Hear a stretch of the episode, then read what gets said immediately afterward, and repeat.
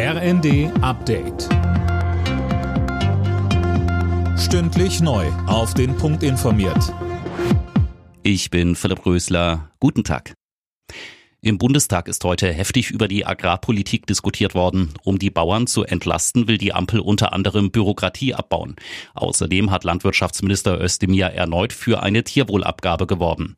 CDU-Chef Merz nutzte die Diskussion für einen Generalangriff auf die Bundesregierung. Wesentliche Teile ihrer Politik haben strukturell in der Bevölkerung der Bundesrepublik Deutschland keine Mehrheit mehr.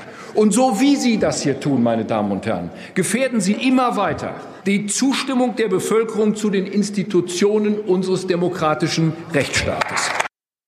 Im Bundestag geht es heute auch noch um das Treffen von AfD-Politikern mit Rechtsextremen. Der Winter sorgt in Deutschland weiter für Probleme. Das Schlimmste ist aber wohl vorbei. Fabian Hoffmann mit den Einzelheiten. In einem Streifen von Rheinland-Pfalz bis nach Sachsen wird weiter vor Schneefall gewarnt. Immerhin hat der Deutsche Wetterdienst aber seine Unwetterwarnung zu gefrierendem Regen aufgehoben. Wegen Schnee und Eis hatte es vergangene Nacht vor allem in Hessen und Rheinland-Pfalz ein Verkehrschaos auf den Autobahnen gegeben. Hunderte Autos blieben liegen. Probleme gibt's weiterhin auch auf dem Frankfurter Flughafen. Jeder dritte Flug für heute wurde gestrichen.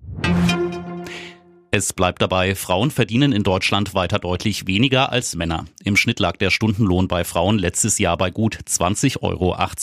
Bei den Männern waren es 25,30 Euro, so das Statistische Bundesamt. Das ist unverändert ein Unterschied von 18 Prozent.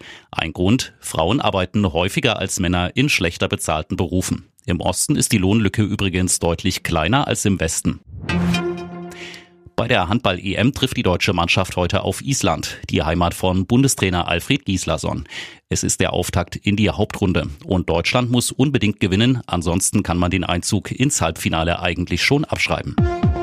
Alle Nachrichten auf rnd.de